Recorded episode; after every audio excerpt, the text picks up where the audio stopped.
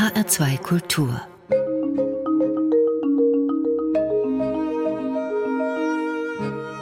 Doppelkopf am Tisch mit Ruth Klüger, Gastgeber im Studio ist Konrad Ley.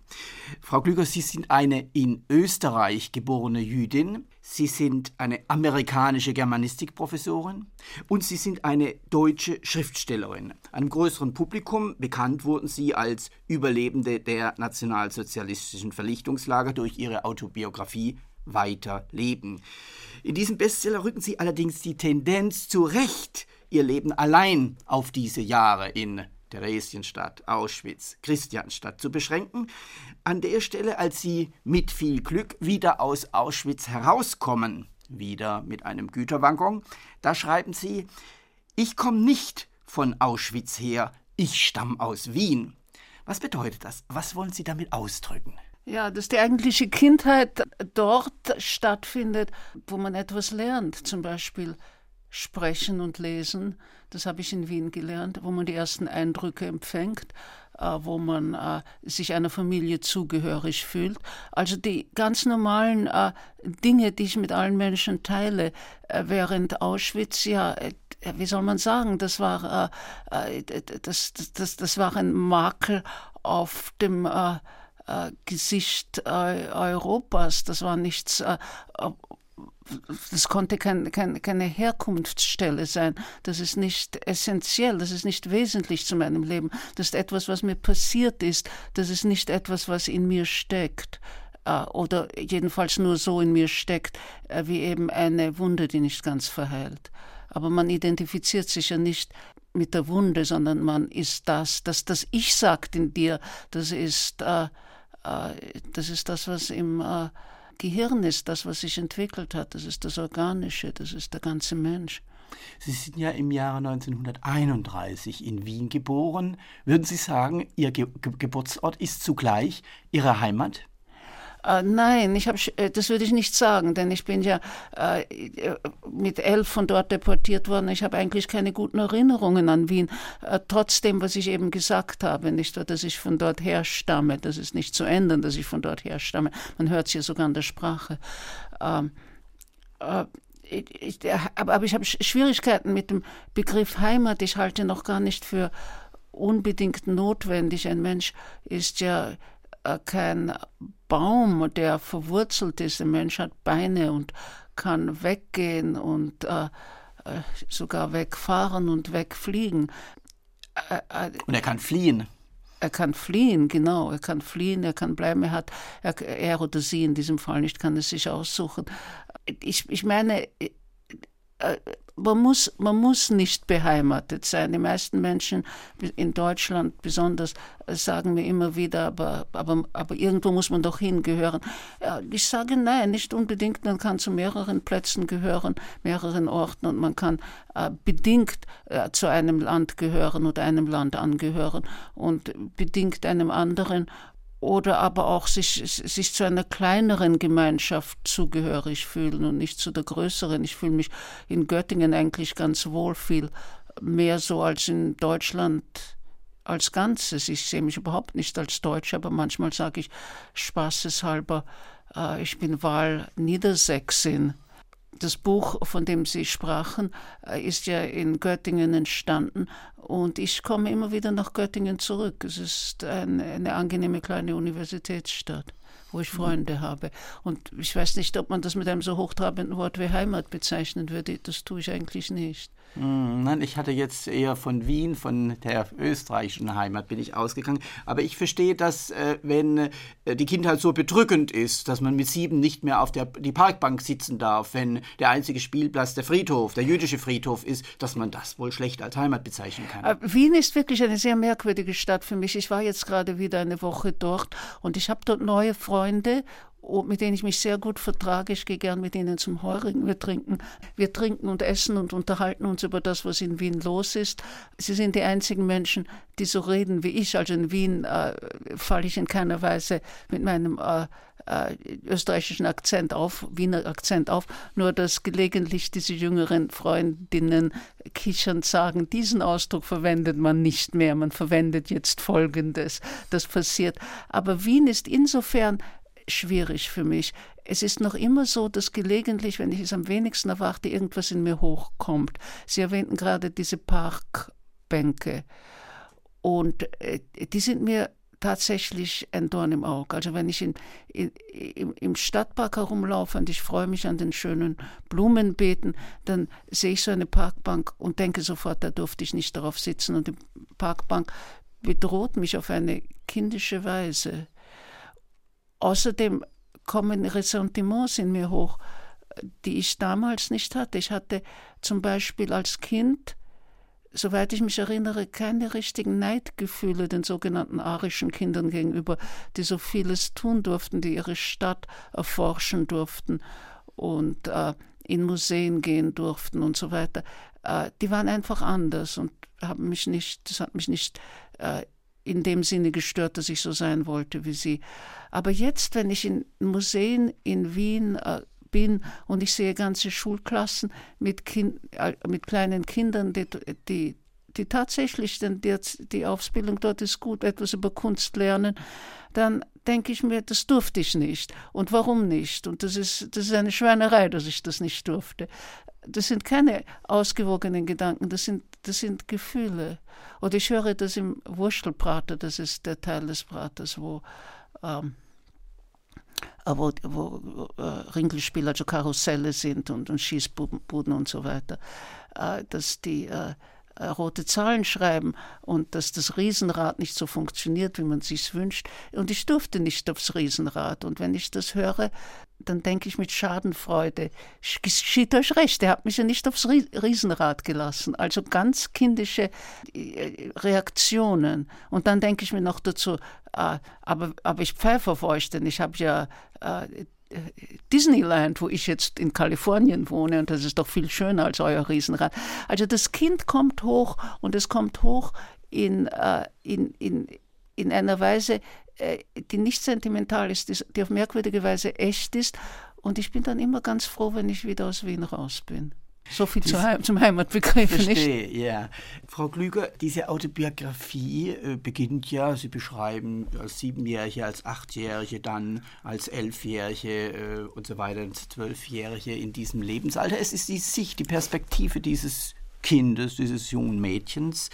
Äh, nun ist ja verschiedentlich äh, äh, sehr gelobt worden, diese Autobiografie mit vielen literarischen Preisen ausgezeichnet worden. Und es ist immer wieder gesagt worden, äh, das Besondere ist, dass da nicht so ein überschwänglicher Pathos da ist, dass er sehr nüchtern die Dinge betrachtet wird. Vielleicht hängt es ja damit zusammen, dass diese Perspektive des Kindes ganz normale Dinge äh, bezeichnet. Zum Beispiel das Verhältnis äh, zu ihrer Mutter. Über weite Strecken ist diese Autobiografie ja äh, eine Erzählung der äh, Mutter-Tochter-Beziehung, wobei sie ihre Mutter hart kritisieren. Das ist eigentlich eine durchgehende Sache. Es beginnt damit, meinetwegen, beim Ausbruch des Zweiten Weltkrieges 39. Äh, sie waren also ungefähr acht Jahre alt damals. Da sagen sie, äh, die Erwachsenen, die haben mich noch nicht mal richtig informiert. Man kann diesen Erwachsenen nicht trauen. Oder ihre Mutter gibt ihnen fragwürdige Ratschläge. Geh doch ruhig ins Kino, auch wenn es inzwischen für Juden verboten ist, ins Kino zu gehen. Und sie gehen ins Kino und ein Nachbarsmädchen, ein arisches Nachbarsmädchen macht sie ganz übel an, sodass sie äh, deutlich Angst bekommen haben. Also es sind fragwürdige Ratschläge der Muttern äh, und diese Kritik an der Mutter, die setzt sich im Grunde äh, in der Autobiografie fort bis hin dann zu Auschwitz, zu dieser also ganz dramatischen Szene, hochdramatischen Szene, als ihre Mutter äh, ihnen vorschlägt, gemeinsam in den elektrischen Zaun zu gehen.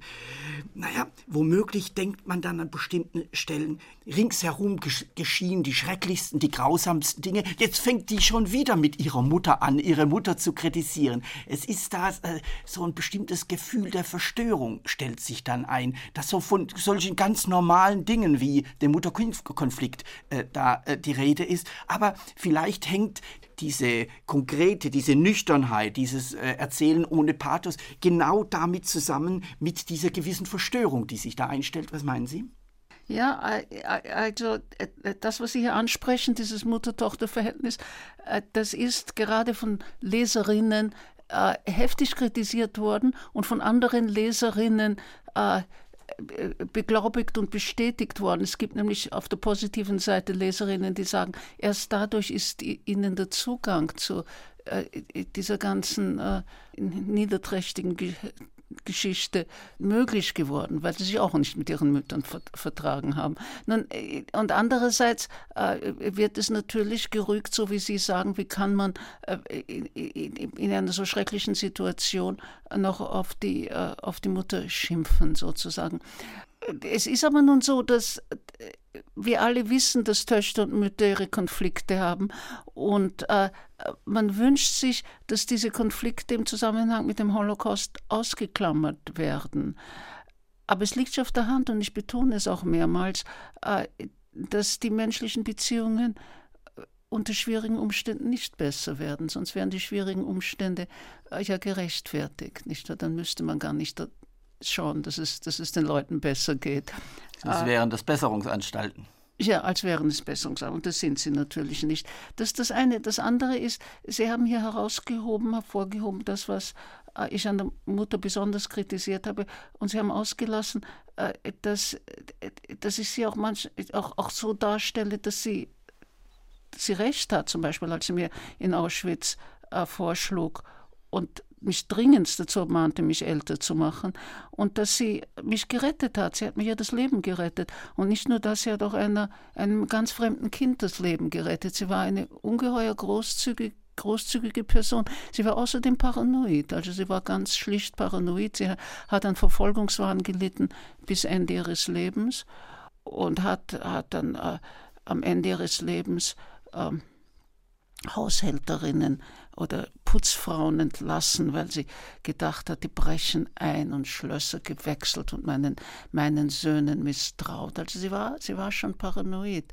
Aber sie was sagte beides, denn Ihre Mutter zu dieser Kritik? Ja, ja, sehen Sie, ich habe ich, ich hab, ich hab das Buch ja ein Grund, warum ich das Buch auf Deutsch geschrieben habe, war eben, dass sie es nicht sieht. Und dann äh, äh, habe ich mir äh, was un ungewöhnlich ist im Verlagswesen hier, die englischen Rechte vorbehalten.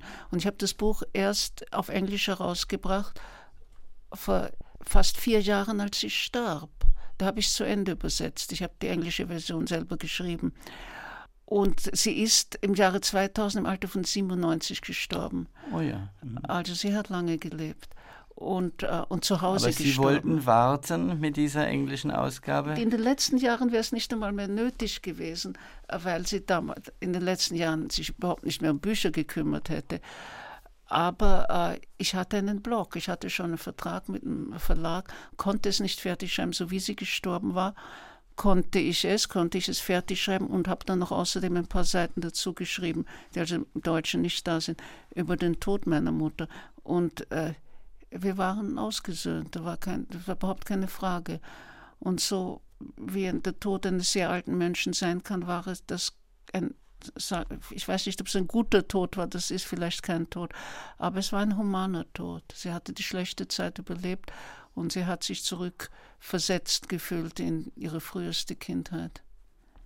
Frau Klüger, zwischendurch äh, wechseln Sie in Ihrer Autobiografie die Perspektive. Da streuen Sie immer wieder mal Überlegungen aus der heutigen Zeit äh, ein. Es ist also nicht nur die Perspektive des jungen Mädchens, sondern auch der erwachsenen Frau. Insofern ist es ja ein sehr reflektiertes Buch, in dem Sie sich äh, äh Gedanken über die Möglichkeiten der Erinnerung machen. Es erinnert insofern etwa an die Kindheitsmuster von Christa Wolf. Äh, bei Christa Wolf habe ich gelesen, da heißt es, Kindheitsstätten haben die Angewohnheiten zu schrumpfen, wenn man sie als erwachsener Mensch dann nochmals sieht. Haben Sie eigentlich ähnliche Erfahrungen gemacht, dass sich die Perspektiven verschieben? Äh, lassen Sie mich zunächst einmal sagen, dass Christa Wolf ein Einfluss auf mich war. Also Kindheitsmuster, dieses Buch hat mich enorm beeindruckt. Und ich habe lange darüber nachgedacht, auch über die Form, in der es geschrieben wird. Äh, die anderen beiden äh, Schriftsteller, von denen ich sagen kann, dass sie mich beeinflusst haben, waren Thomas Bernhard, seine Autobiografie, und dann die Cordelia Edwardson, die äh, das Buch geschrieben hat, äh, Gebranntes Kind sucht das Feuer. also nicht scheut das Feuer, sondern sucht das Feuer, und der ein sehr ähnliches Schicksal wie ich hatte und auch gebrochen erzählt. Äh, also es ist ganz richtig, dass Sie, äh, dass, dass Sie Christa Wolf da erwähnen. Mir war es von Anfang an klar, dass ich, was Fakten betrifft oder auch nur Erzählungen des Leidens, eigentlich dem schon vorhandenen Material nichts hinzuzufügen hätte. Denn schließlich habe ich das Buch ja in den späten 80er Jahren geschrieben, wie schon äh, sehr vieles äh, äh, vorhanden war, äh, sehr, sehr, viel äh, sowohl historisches wie auch äh, persönlich erinnertes Material.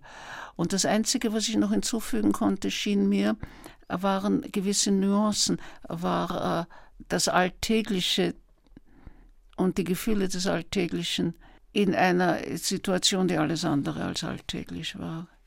Frau Klüger, Ihr Vater wurde vergast. Ihr Halbbruder aus der ersten Ehe Ihrer Mutter wurde erschossen.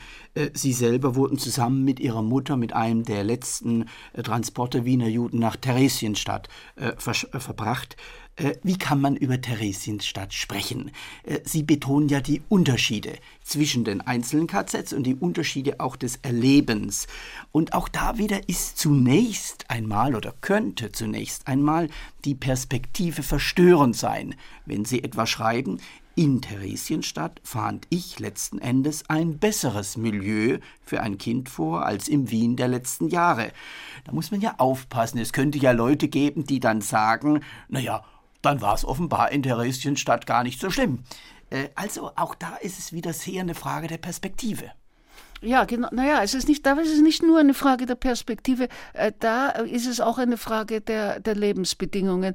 Denn in Wien in den letzten äh, Jahren und besonders in den letzten Monaten ist es mir wirklich miserabel schlecht gegangen. Ich war einmal ziemlich krank und äh, wenn ich jetzt daran zurückdenke, so ist auch eine Möglichkeit, dass das äh, äh, zumindest zum Teil psychologisch bedingt war. Denn ich hatte nichts mehr. Ich war ein Kind, das völlig isoliert war. Es waren keine anderen Kinder mehr da, mit denen ich spielen konnte. Wir wohnten in einem ganz engen Zimmer. Meine Mutter war den ganzen Tag beschäftigt. Sie war eine Hilfskrankenschwester im letzten jüdischen Spital, äh, wo sie gearbeitet hat, äh, um, äh, um uns in, in, in Wien zu halten. Also auch wieder ganz tatkräftig, wie sie ja sein konnte. Und ich, ich hatte, wenn ich mich richtig daran erinnere, überhaupt keine Lust mehr zu leben. Alles, was es gab, war Lesematerial und auch das nicht besonders gut sortiert, also gerade was da so rumlag.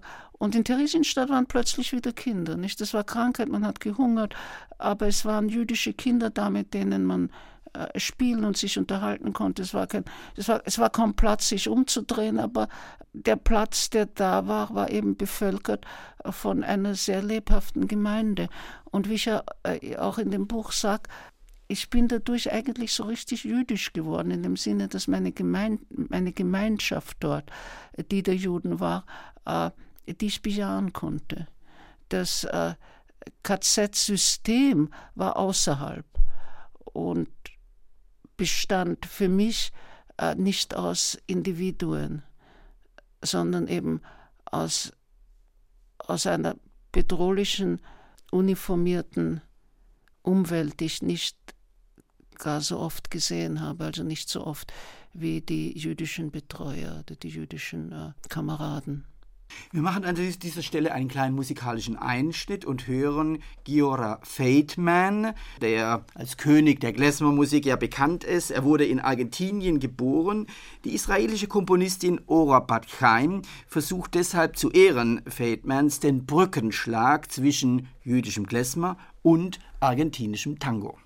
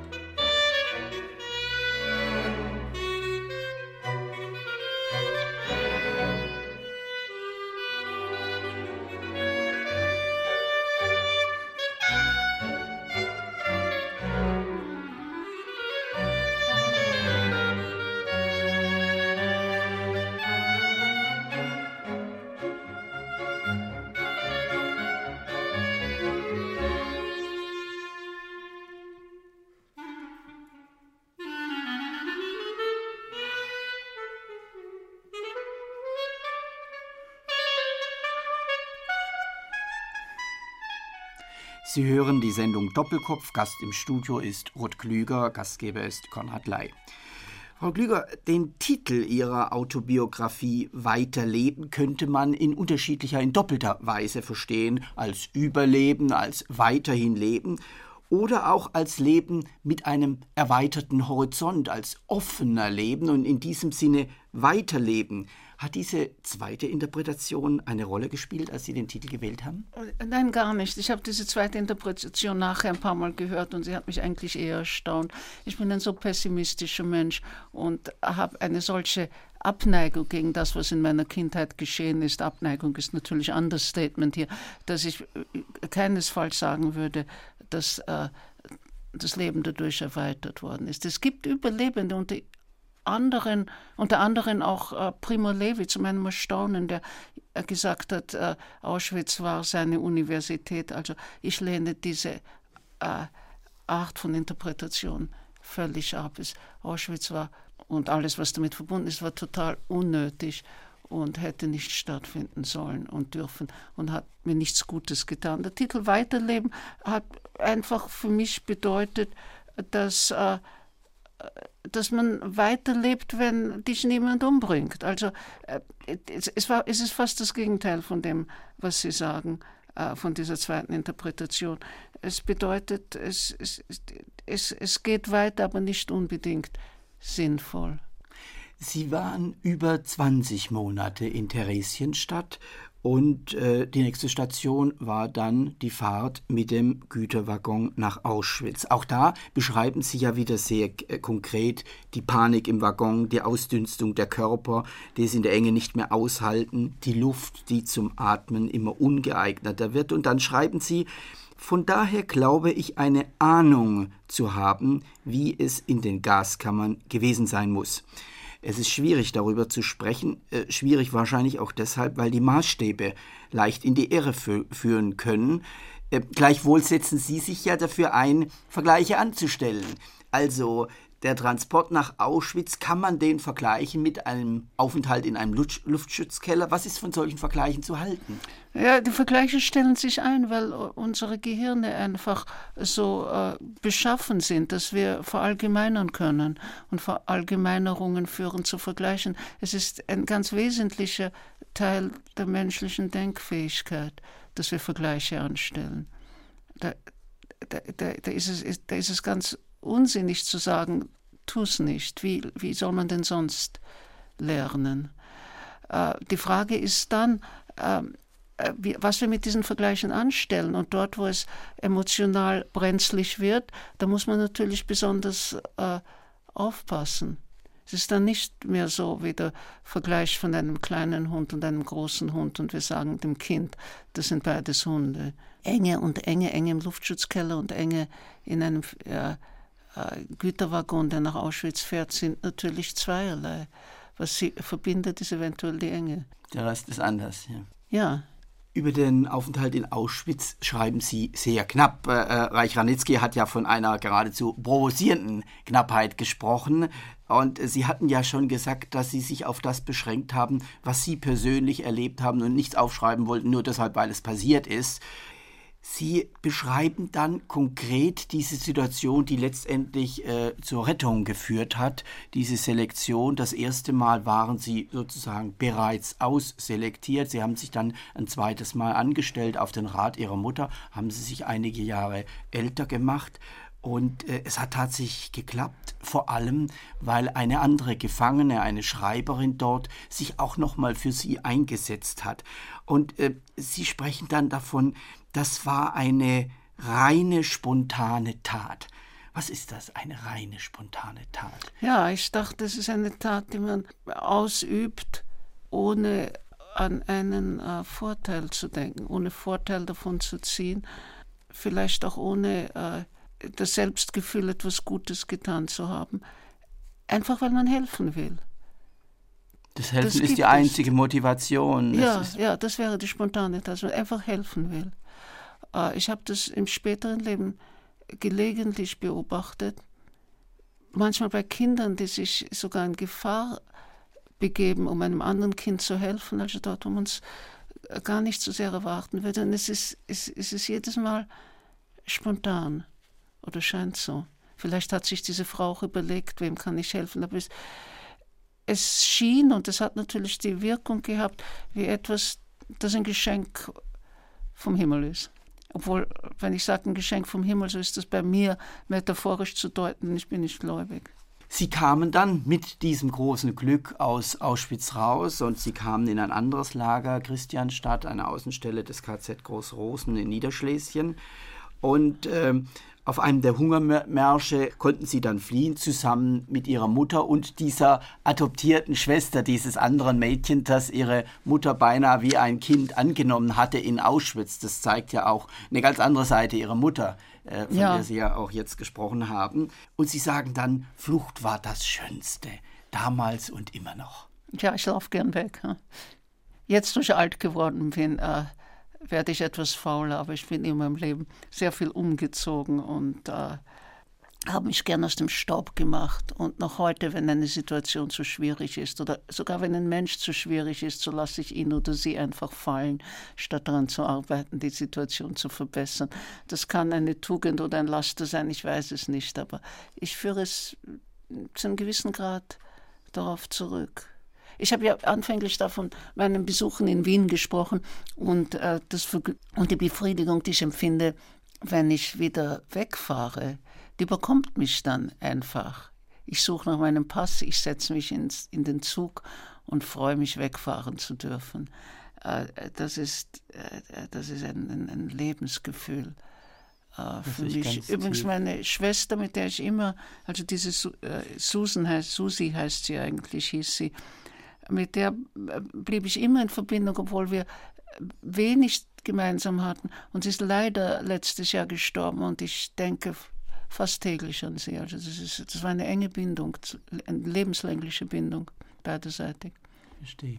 Sie sind dann mit dem Flüchtlingszug nach Bayern gekommen, haben dort die Befreiung durch die Amerikaner erlebt, haben noch zweieinhalb Jahre in Bayern äh, gelebt, haben das Abitur gemacht, angefangen in Regensburg zu, äh, zu, studieren, übrigens zusammen mit Martin Walzer. 1948 sind sie dann nach Amerika ausgewandert, haben dort Bibliothekswissenschaft und Germanistik studiert, sind Hochschullehrerin geworden an der Princeton University, dann an der University of California in Irvine. Inzwischen sind Sie eine renommierte äh, Germanistin geworden mit zahlreichen äh, literaturwissenschaftlichen Essays. Im Vorwort zu Ihrem Buch Katastrophen über deutsche Literatur, da schreiben Sie, bei Gleichst frage ich, wieso schon damals diese Katastrophen, diese Feuerbrünste, diese Massenmorde, geniale, überreizte Gestaltungen von dem, was noch kommen sollte? Und die Antwort lautet, eben, schon damals da stellt sich bei mir die Frage, was sind das für Kontinuitäten, auf die Sie ansprechen, die Sie herausarbeiten? Die Kontinuität des Antisemitismus, die Kontinuität der Gewalttätigkeit? Ja, also heutzutage würde ich sagen, äh, die Kontinu Kontinuität der Gewalttätigkeit. Denn äh, seit dem Genozid an den Juden durch die Nazis haben wir ja noch äh, einige Völkermorde erlebt. Und jetzt, während wir hier so gemütlich sprechen, findet einer im Sudan statt und die Empörung auf der ganzen Welt hält sich in Grenzen. So viel, was äh, das Schlagwort nie wieder betrifft. Das passiert immer wieder. Frau Klüger, ich möchte noch mal äh, auf etwas Literarisches zurückkommen. Sie werden aber bald bemerken, dass es wahrscheinlich, so wie Sie auch geantwortet haben, gar nicht nur in einem engen Sinne um etwas Literarisches geht. Eben in diesem Buch Katastrophen gehen Sie unter anderem auch ein auf ähm, Antisemitismus in der Literatur im 19. Jahrhundert. Und äh, da ist unter anderem die Rede von einem Märchen von Brüder Grimm. Das Märchen heißt Der Jude im Dorn. Vielleicht ist das Märchen nicht ganz so bekannt, sodass wir es kurz rekapitulieren müssten. Es geht also darum, ein Knecht dient seinem Herrn drei Jahre, er bekommt kaum Lohn dafür und das heißt, er versteht nichts vom Geld, ist aber trotzdem wohlgemut und lustig.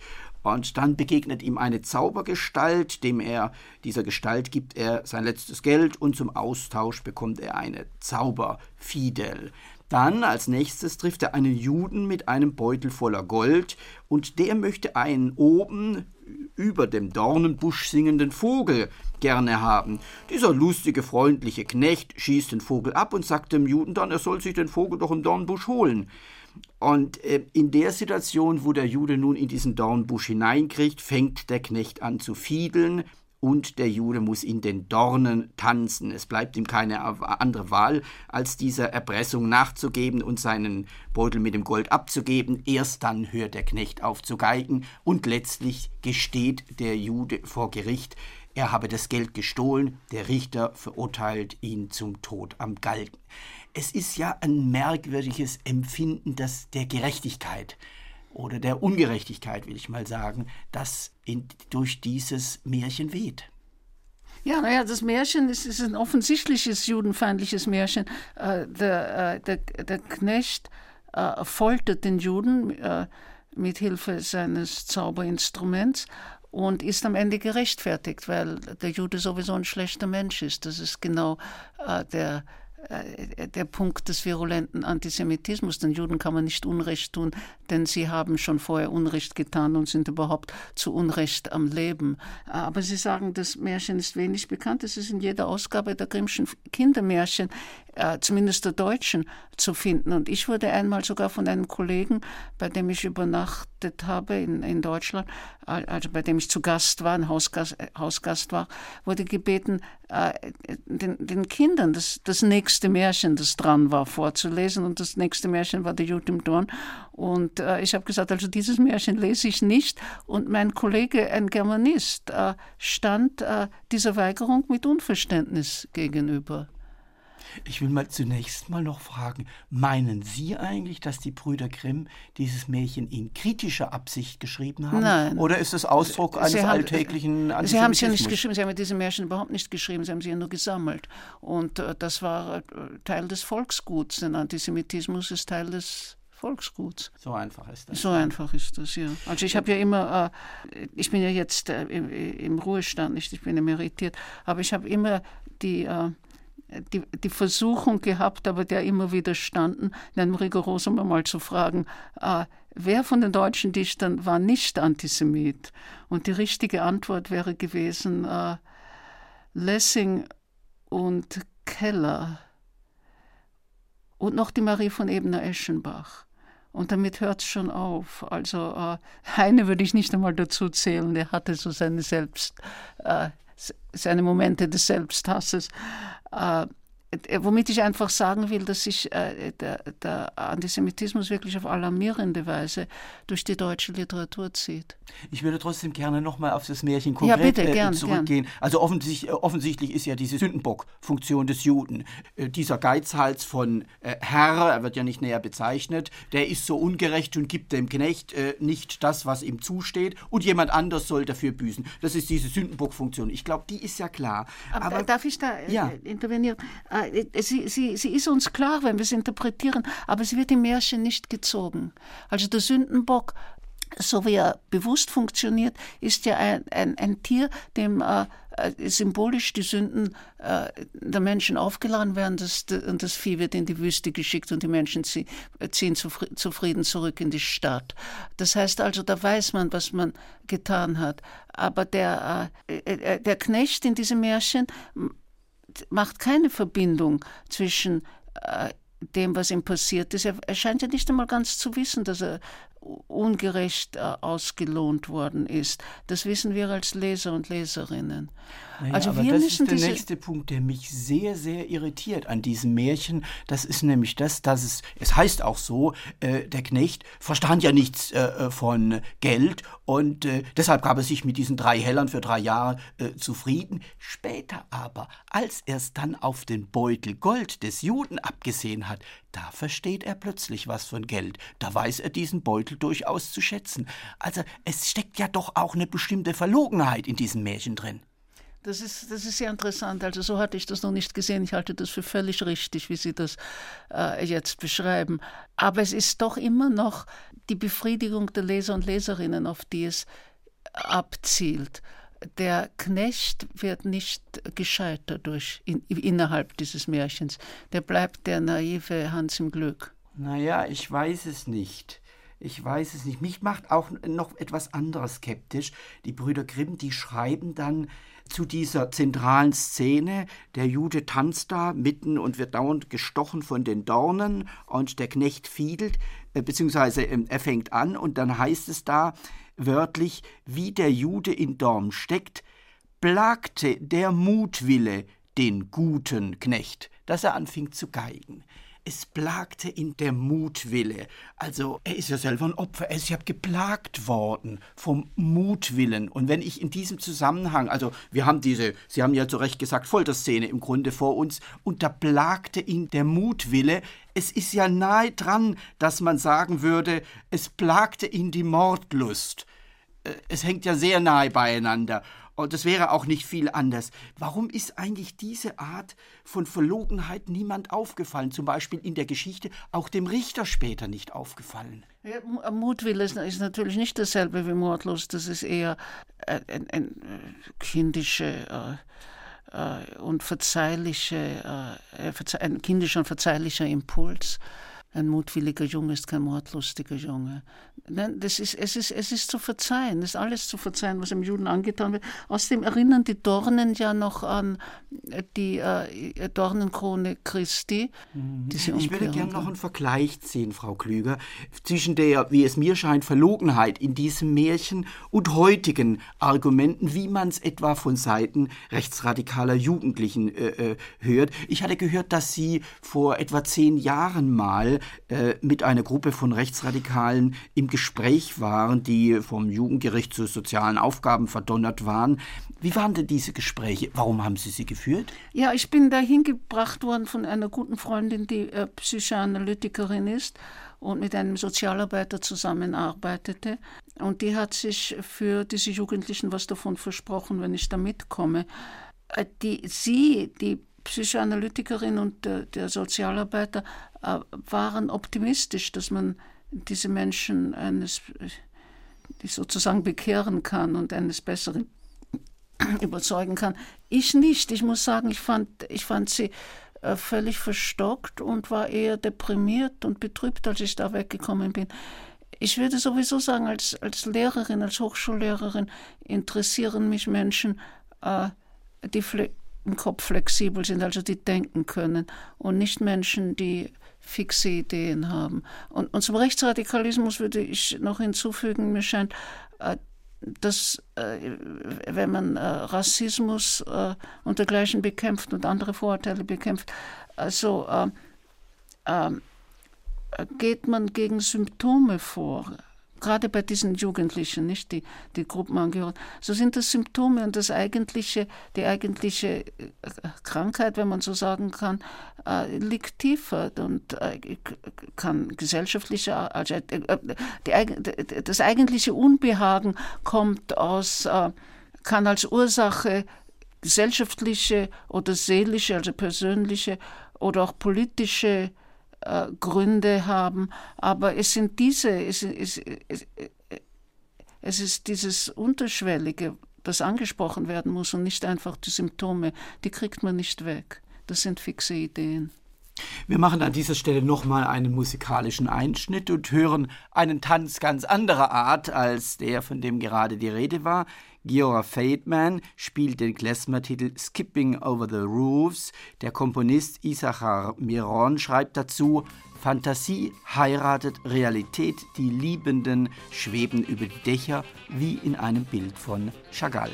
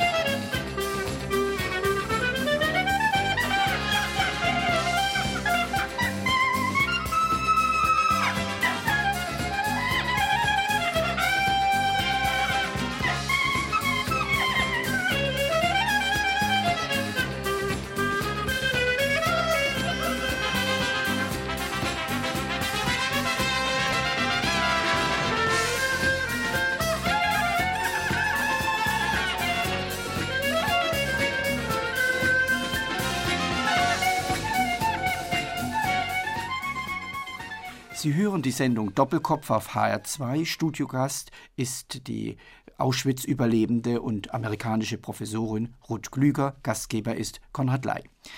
Frau Klüger, äh, bereits in Ihrer Autobiografie berichten Sie von frauenfeindlichen Einstellungen. So hatten Sie während Ihres Studiums etwa in Regensburg den deutschen Studenten Christoph kennengelernt. Man darf vermuten, dass es sich um Martin Walser handelt. Nun beschwerten sich jüdische Studenten bei Ihnen, dass Sie als ein jüdisches Mädchen sich mit einem nicht-jüdischen Deutschen einließen. Die Studenten ihrerseits hatten deutsche Mädchen. Und äh, sie sagen dann dazu, sie schreiben dazu, erst hatte es die Verachtung der arischen Kinder für die jüdischen in Wien gegeben, dann die der tschechischen Kinder für die Deutschen in Theresienstadt, jetzt die der Männer für Frauen. Lassen sich diese drei Arten der Verachtung, die rassistische, die nationalistische, die chauvinistische, miteinander vergleichen? Ja, also ich habe sie äh, an, äh, selber erlebt und wenn man etwas selber erlebt, so vergleicht man es äh, äh selbstverständlich. Natürlich habe ich äh, äh, das antisemitische Vorurteil in seiner ärgsten und rasantesten Form erlebt und die Diskriminierung gegen Frauen in, in, in, der viel milderen Form, wie man sie in westlichen Ländern erfährt. Nicht? Aber ich glaube, das mache ich auch ganz klar in, in der Beziehung äh, ist da kein äh, ist, ist, ist, ist da ein großer Unterschied. Und ich vergleiche ja auch nur die, äh, die milderen Formen des Antisemitismus mit den äh, Diskriminierungen äh, äh, gegen Frauen, die ich erfahren habe. Aber ich meine, ich, ich, äh, wenn Sie, wieder, wenn Sie sich in der Welt umschauen und die ärgsten Formen der Verfolgung von Frauen beobachten, ich muss jetzt nicht darauf eingehen, man, man, man liest es ja in den Zeitungen, Massenmorde, Massenvergewaltigungen, dann kann man doch sehr wohl Vergleiche ziehen. Natürlich ist es immer so, dass anders als bei Minderheiten äh, Männer und Frauen zusammenleben, während Mehrheiten und Minderheiten oft getrennt leben. Aber das sind eben die Unterschiede, nicht, äh, die beim Vergleich äh, herauskommen. Sie sind ja eine prononcierte Feministin und von Ihnen sind ja auch äh, bestimmte Aussprüche bekannt, wie diejenigen Männer lesen keine Bücher von Frauen. Was mich interessieren würde, Sie haben ja zwei äh, amerikanische Söhne. Was sagen die eigentlich zu solchen Meinungen? Ach, die sind dran gewöhnt. Wissen Sie überhaupt, die jüngeren Männer, die stoßen sich nicht dran. Und sie stoßen sich offensichtlich auch nicht dran. Sie lächeln mich freundlich an, während wir darüber sprechen und nehmen das hin oder lassen es locker abtropfen. Äh, und so sollte es ja auch sein. Ich versuche hier nur darauf aufmerksam zu machen, äh, dass tatsächlich äh, Bücher von Frauen, auch solche, die vielleicht ähm, Männer angehen könnten, äh, in der Mehrzahl von Frauen gelesen werden. Das ist, das ist einfach ein, eine Tatsache, die in jeder Buchhändler und jeder Verlag bestätigen wird. Und zum Teil äh, beruht das auf Vorurteil, äh, zum anderen Teil beruht es äh, auf verschiedenen Interessen. Äh, Literatur ist, eine Frau. Äh, es gibt, es gibt Bücher, die sich eher an Frauen wenden und es gibt Bücher, die sich eher an Männer wenden. Das äh, meine ich, ist doch äh, ziemlich deutlich. Es gibt auch Bücher, die sich an beide wenden. Wenn sie von Frauen geschrieben sind, hat man weniger Chance, von Männern gelesen zu werden. Das ist, das ist alles, was ich das da behaupte. Das ist sicherlich anders.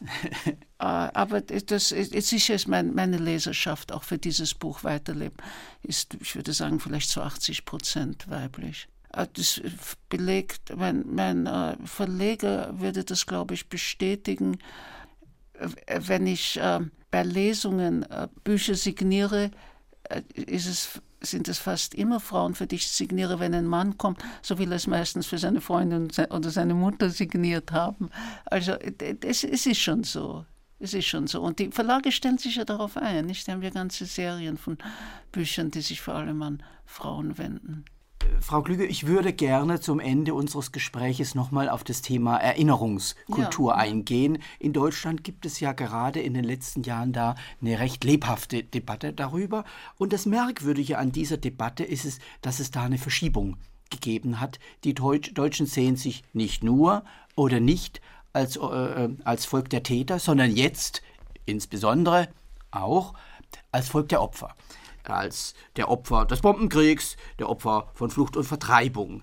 Wie sehen Sie eigentlich diese Tendenzen? Ja, äh, äh, faszinierend, äh, denn äh, wie Sie, wie Sie, äh, also gleich zu Anfang, äh, wie Sie wissen, ich spreche in, ähm, in, in einer dieser feministischen Passagen ähm, von ähm, Weiterleben spreche ich auch über die Massenvergewaltigungen deutscher Frauen äh, durch, die, äh, durch die Russen. Ein Thema, äh, das unter den Teppich geschoben wurde, äh, unter den Teppich gekehrt wurde äh, in Deutschland, teilweise, weil man sich geschämt hat, aber teilweise äh, eben auch, weil, weil es in, in diese Verdrängungskultur hineingepasst hat, dass man sich nicht äh, mit, mit, mit den Gewalttätigkeiten der Vergangenheit auseinandersetzt. Äh, es gab dann einen Film äh, von Heike Sander. Jedenfalls, es war ein Film über Vergewaltigungen und dieser Film wurde von der Linken heftig angegriffen, weil er eben genau das getan hat, was Sie jetzt angesprochen haben, nämlich deutsche Frauen als Opfer gezeigt haben. Nun, mir scheint es, das ganz egal, was die Rechte damit macht. Geschichte muss aufgearbeitet werden.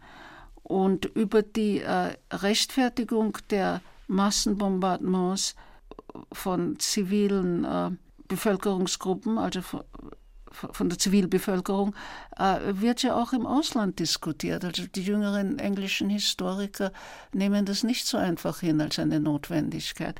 Äh, es hängt natürlich ganz ab, wie man es macht und was man macht. Äh, man will der Rechten nicht Material zuschieben, aber man muss ja nicht unbedingt. Man kann das ja so differenziert sehen, wie es sich äh, gehört. Jedenfalls scheint mir das dass die Wahrheit ans Licht kommen sollte. Und dieser Krieg war in jeder Beziehung eine Ungeheuerlichkeit. Es gibt äh, Autoren, die ich äh, anerkennend lese, darunter Günter Grass äh, äh im Krebsgang. Also ich glaube nicht, dass, Günter, dass man Günter Grass vorwerfen kann, dass er zu weit rechts ist. Ich glaube auch nicht, dass die äh, die Gestalt des, des jüdischen äh, Töters und Mörders von Gustloff antisemitisch gezeichnet ist. Dem gelingt genau das, was, was äh, Martin Walls in seinem Buch Tod eines Kritikers nicht ganz gelingt, nämlich eine, eine, eine jüdische Gestalt, die etwas tut, was nicht besonders attraktiv ist, ganz neutral darzustellen. Der, der, der, der Mörder hat ja guten Grund, diesen Gustloff umzulegen. Und das wird auch so dargestellt. Ich finde, Grass unterschlägt auch nicht, dass auf diesem Schiff, das die Russen äh, versenkt haben, unter anderem Militär war, sehr wenig, aber es war eben nicht nur Zivilbevölkerung, die auf diesem Schiff war. Das ist alles drin. Und ich sehe nicht ein, warum man sich aufregen soll, dass sowas dargestellt wird. Der andere, äh, den ich sehr verehre, der Schriftsteller, der leider zu früh gestorben ist, äh, W.G. Sebald in äh, ähm, Luftkrieg und Literatur. Wir beenden damit die Sendung. Herzlichen Dank, äh, äh, Frau Klüger. Äh, am Mikrofon verabschiedet sich Konrad Ley. Zum Abschluss hören wir noch einmal Giora Feldman. Es handelt sich um ein äh, Stück Dance to Peace Blessing aus einer vierteiligen Suite von Ora Bat Chaim, die den Titel trägt The Voice of Compassion, also die Stimme des Mitgefühls.